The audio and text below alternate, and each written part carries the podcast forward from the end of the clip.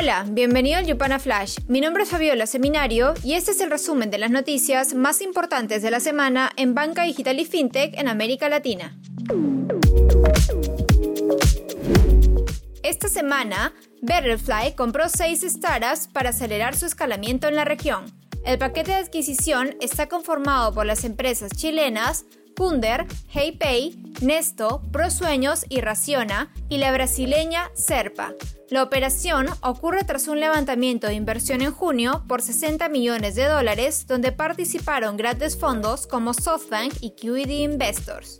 Las integraciones permitirán a la InsurTech chilena diversificarse a otras verticales como desarrollo de software financiero o ahorro e inversión.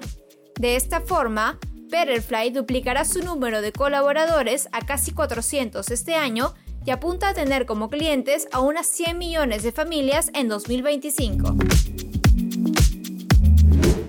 En esta misma línea, en México, Nubank adquirió la sociedad financiera popular Acala. La operación permite que el neobanco tenga los permisos de una entidad regulada, lo que le autoriza a captar dinero de ahorristas y mejorar su oferta de financiamiento en el mercado mexicano. Por el lado de inversiones, Kavak recaudó 700 millones de dólares en su ronda Serie E, liderada por el fondo General Catalyst de Estados Unidos. La empresa, que también tiene presencia en Argentina y Brasil, duplicó su valoración a 8.700 millones de dólares y se convirtió en el segundo unicornio mejor valorado de América Latina, solo detrás de Nubank.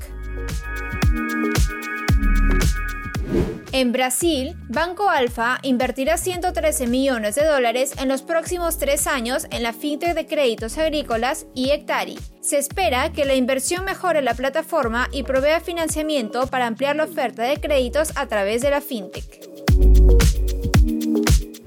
En Argentina, Ripio recaudó 50 millones de dólares gracias a una ronda Serie B liderada por la firma especializada en blockchain Digital Currency Group. La criptoempresa, que también tiene presencia en Brasil, utilizará los fondos para su expansión a Colombia, México y Uruguay este año y España en 2022.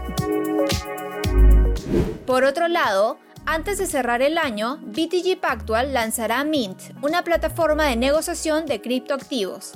La plataforma permitirá inicialmente la comercialización de Bitcoin y Ethereum. De este modo, BTG se convierte en el primer banco de Brasil en ofrecer este servicio.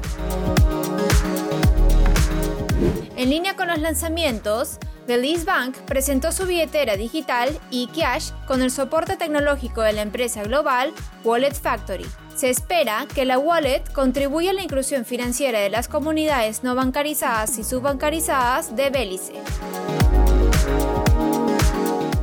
También esta semana, Banco Estado firmó un acuerdo con Mambu, empresa especializada en el desarrollo de softwares en la nube. El objetivo es mejorar el acceso de los clientes a los servicios digitales y desarrollar experiencias intuitivas para ofrecer los productos del banco. Finalmente, como el Open Finance en Brasil está cambiando la perspectiva de la experiencia de usuario y la seguridad de la industria financiera, a través de una clase magistral, expertos analizarán el nuevo estándar en los servicios financieros brasileños y qué deben hacer los jugadores para satisfacer las demandas actuales de los usuarios. Únete al evento este 29 de septiembre.